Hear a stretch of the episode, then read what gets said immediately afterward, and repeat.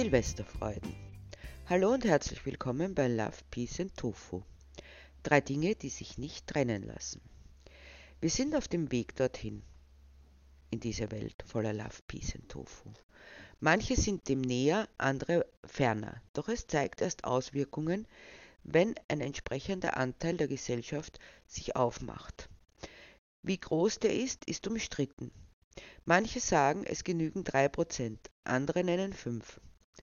Wie auch immer, noch sind es zu wenige.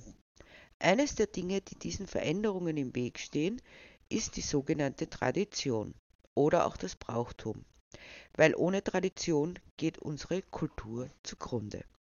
Ohne Brauchtum braucht man nicht darauf hoffen, dass wir als Volk bleiben und nicht von anderen verschluckt werden. Tradition ist das, was tradiert ist, also überliefert. Das hat auch sein gutes Recht.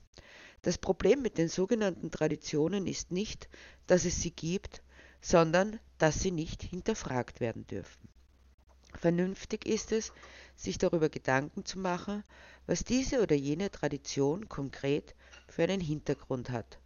Man könnte es auch Sinn nennen.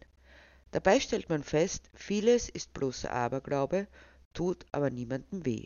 Nehmen wir als Beispiel, dass man über Weihnachten keine Wäsche aufhängen soll. Der Sinn dahinter ist, dass man früher glaubte, es würden sich die Geister darin verfangen und bleiben. Ist zwar Unsinn, aber auch ziemlich egal. Ein anderes Beispiel wäre der Adventkranz, den viele von uns zu Hause stehen haben. Je näher Weihnachten rückt, desto mehr Kerzen brennen und desto heller wird es. Was für ein schönes Symbol für die Freude auf Weihnachten. Wer es mag, für den ist es eine echte Freude und beeinträchtigt niemand anderen.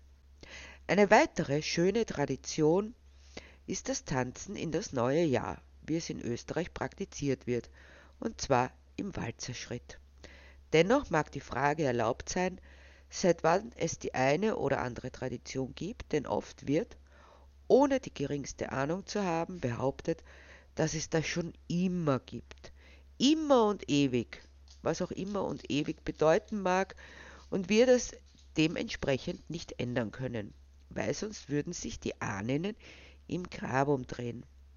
Auch wenn das noch niemand gesehen hat, wie sich jemand im Grab umdreht, gilt oftmals, sieht man sich diese sogenannten Traditionen näher an, dann erkennt man, dass dieses seit immer reiner Unfug ist. Zum Beispiel gibt es seit ein paar Jahren in Niederösterreich den Brauch, einen Schweinekopf vor das Haus eines Mannes zu seinem 30. Geburtstag zu nageln, sollte er noch immer unverheiratet sein. Zum 40. Geburtstag ist es der Kopf eines Rindes.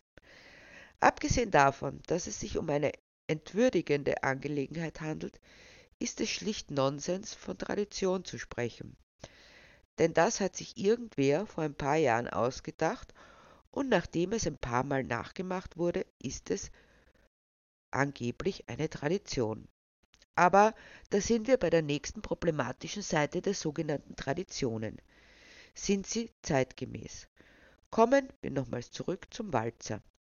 Nach wie vor wird Walzer gelehrt und in den Tanzschulen praktiziert oder die Eltern geben ihren Tanzkenntnisse an die Kinder weiter. Und es ist ein Tanz, der durchaus österreichisch ist und an dem viel Freude haben. Walzerklänge empfinden die meisten als angenehm, den Dreivierteltakt als wohlklingend. Es ist eine angenehme Sache, bei der niemand zu Schaden kommt, also etwas, was durchaus als fortführenswert gelten kann. Anders ist es mit dem Kopf eines Tieres, das aufgenagelt wird. Abgesehen davon, dass es das noch nicht lange gibt und es völlig unklar ist, welchen Sinn es hat, wird damit ein Lebewesen, das für unseren Spaß sterben musste, zusätzlich entwürdigt. Selbst wenn dieses Geschöpf bereits ermordet wurde, ist es noch lang kein Grund, sich noch zusätzlich darüber lustig zu machen. Die Pietät, die man Menschen im Tod mit aller Selbstverständlichkeit zukommen lässt, wird dem Mitgeschöpf Tier verwehrt, was nicht nachvollziehbar ist. Das ist übrigens auch eines der Argumente, das JägerInnen gerne anführen, wenn sie ihr Mordshobby rechtfertigen, denn sie bezeigen dem Tier gegenüber keinerlei Respekt. auch wenn es spannend bleibt, dass man ein Tier als erstes tötet, um ihm dann Respekt zu zollen, wie sie es nennen, denn es stirbt ohne Notwendigkeit und so wirken die Respektsbezeugungen eher als Affront. Abgesehen davon möchte man schon fragen, wo der Respekt abgeblieben ist, wenn die Herren und Damen der schießwütigen Partie tote oder manchmal halbtote Hasen oder Fasane am Gürtel baumeln haben. Äußerst respektvoll. Dabei handelt es sich nur um eine weitere, derzeit noch legitime Art, Millionen unserer Mitgeschöpfe um die Ecke zu bringen und sich dabei noch gut zu fühlen, obwohl es keinen Grund gibt, es zu tun. Es geht auf jeden Fall nicht ums nackte Überleben, weder weil der Hungertod droht, noch weil man sich in einer Situation befindet, in der man um sein Leben kämpft, weil man angegriffen wird. Es ist eine schlichte Überhöhung über das Getier, das man nach Lust und Laune meucheln kann, weil man die entsprechenden Waffen hat und das Recht eines Staates auf seiner Seite, der sich tatsächlich als zivilisiert versteht. Diese Jägerinnen sind in Österreich für den Tod von rund 200.000 Vögeln jedes Jahr verantwortlich. Damit stehen sie an dritter Stelle im Ranking um die Trophäe Wer bringt die meisten Vögel um die Ecke. Ganz vorn mit dabei für die Verantwortung, dem Vogelsterben nochmals so richtig einzuheizen, ist etwas, was bei uns als Tradition gesehen wird und was wir deshalb nicht lassen können. Und das ist Feuerwerk und Böllerei zu Silvester. Es kann schon sein, dass das lange gemacht wurde, aber ist das eine Begründung, es weiterzuführen? Letztens hatte ich eine entsprechende Diskussion. Ich gehe davon aus, das muss ich vorwegschicken, dass ich immer noch darauf vertraue, dass Menschen reflektiert, überlegt, vernünftig und rational sind.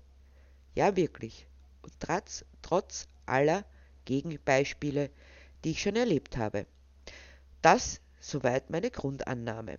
Wie sich zeigt, ein schwerer Fehler. Aber wenn man diese Prämisse setzt, dann hat man auch eine Bringschuld an Argumenten.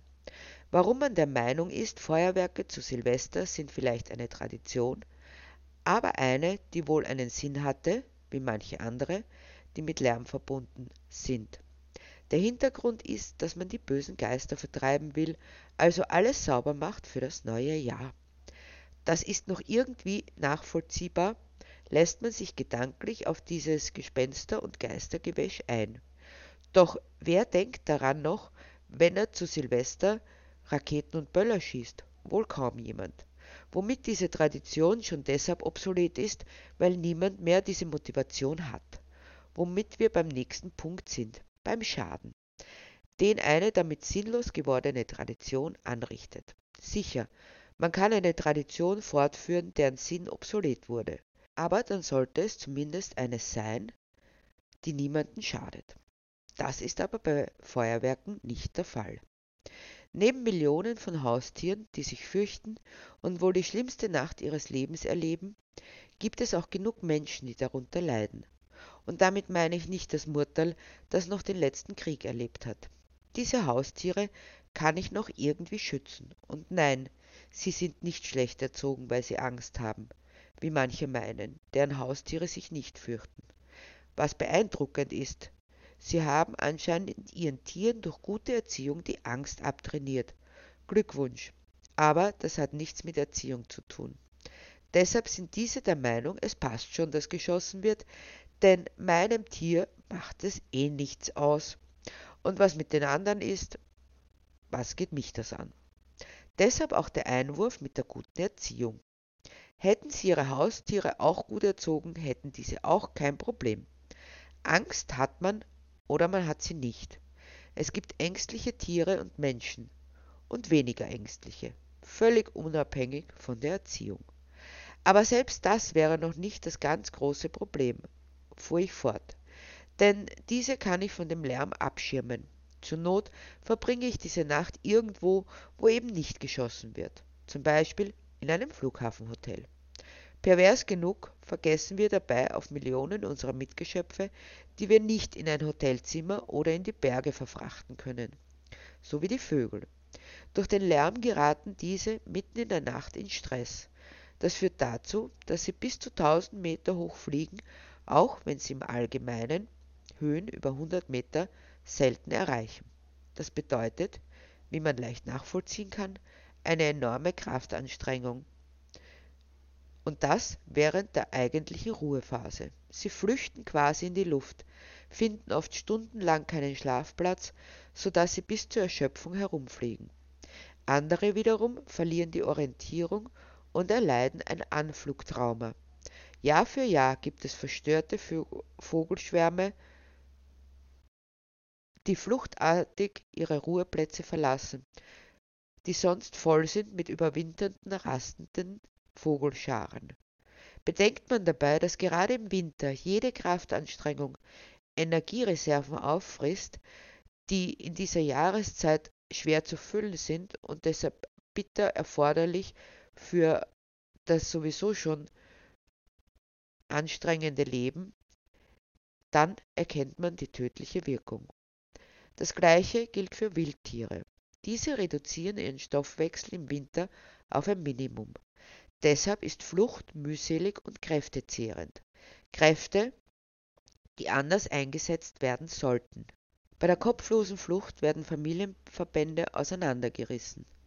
Darüber hinaus gibt es Säugetiere, die aufgrund ihrer empfindlichen Sensorik Gehörschäden erleiden können, wie zum Beispiel Fuchs, Biber oder Fledermaus. Regelmäßig findet man am 1. Jänner scharenweise tote oder verletzte Tiere. Bei Tieren, die einen Winterschlaf halten, ist es noch schlimmer. Werden sie vorzeitig aufgeweckt, ist der Tod fast sicher. Darüber hinaus trifft es noch eine weitere große Anzahl an Tieren, die weder beschützt werden können, was auch keiner will, oder die sich nirgendwo verstecken können. Die Rede ist von den sogenannten Nutztieren in den Ställen, deren Wohlergehen offenbar niemand interessiert.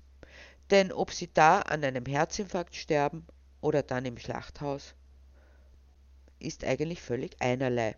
Bloß der Wolf darf es nicht sein. Jede andere Todesart ist egal, zumal wenn er menschengemacht ist. Dazu kommen noch die überaus hellen Lichteffekte, die nachweislich den Biorhythmus vieler Lebewesen durcheinanderbringen. Egal ob Insekten, Reptilien, Vögel oder menschliche und nichtmenschliche Säugetiere, bei allen konnten negative Auswirkungen verzeichnet werden. Bei Tieren wird durch den Tag-Nacht-Rhythmus und die saisonalen Veränderungen der Tageslichtlänge viele Verhaltensweisen beeinflusst, wie die Futtersuche, die Balz und die Paarung, die Migration oder der Winterschlaf.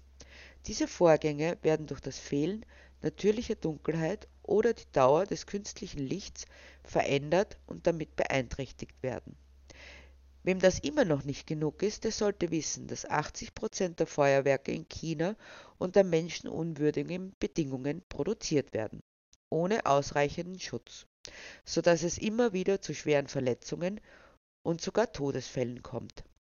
Wem also die Tiere egal sind, der sollte sich durch den Schaden an Menschen betroffen fühlen.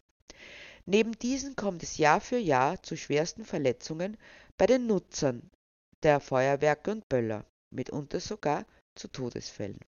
Die Ambulanzen haben trotz Feiertag Hochbetrieb. Außerdem sind Feuerwerke ein Cocktail an giftigen Substanzen wie Blei, Arsen, Aluminium, PVC, Schwefel und in kleineren Mengen auch Eisen, Kupfer, Titan, Antimon und Zinkverbindungen. Die Staubteilchen erreichen beim Einatmen auch die kleinsten Lungenbläschen, gelangen in den Blutkreislauf, sind verantwortlich für lebensbedrohliche Herz-Kreislauf-Erkrankungen. Nicht zuletzt bleiben die abgeschossenen Feuerwerkskörper einfach dort liegen, wo sie sind. Man kann den Müll am nächsten Morgen sehen. Kurz und gut, diese eine Nacht, in der noch immer so viele einer fragwürdigen Tradition frönen, bringt millionenfaches Leid. Was denkst du jetzt? Ich werde trotzdem schießen. Nur weil du, Moralapostel, keinen Spaß im Leben hast, soll ich darauf verzichten, nicht in diesem Leben. Das hat mit Moral nichts zu tun, sondern es ist eine Abwägungssache. Du meinst also, dass dein Spaß wichtiger ist als Millionen Lebewesen, die leiden? Das werden sie schon aushalten. Und wenn Sie es nicht aushalten? Ja, dann kann ich auch nichts machen. Ihr grünes Gesindel wollt uns alles wegnehmen, unsere ganze Kultur. Leid verursachen ist keine Kultur, sondern Egoismus. Ich will aber, und wenn ich will, dann will ich. Diesen letzten Satz hatte ich doch schon mal gehört. Ach ja, aus dem Mund meines Sohnes, als er drei Jahre alt war. Das Problem ist nur, dieser Mensch, mit dem ich sprach und der sich in seiner Argumentationsweise intellektuell in nichts von einem Kindergartenkind unterschied, war nach Jahren erwachsen, durfte wählen und natürlich Feuerwerkskörper kaufen und zünden. Es war der Moment, in dem ich mich einem anderen Menschen zuwandte, um mit ihm ins Gespräch zu kommen, denn da war nichts mehr zu machen. Und wie steht es mit euch? Lasst ihr euch von meinen Argumenten überzeugen? Entscheidet ihr euch für das Leben und gegen das Leid? Oder gehört ihr zu den anderen, zu denen, die sich für ihre Wünsche über alle anderen hinwegsetzen, ganz gleich, welche Folgen ihr Handeln hat? Ich danke allen, die auch in diesem Jahr wieder Feuerwerk, Böller und Co. im Regal stehen lassen und mit mir einen weiteren Schritt machen auf dem Weg zu einer Welt voller Love, Peace and Tofu.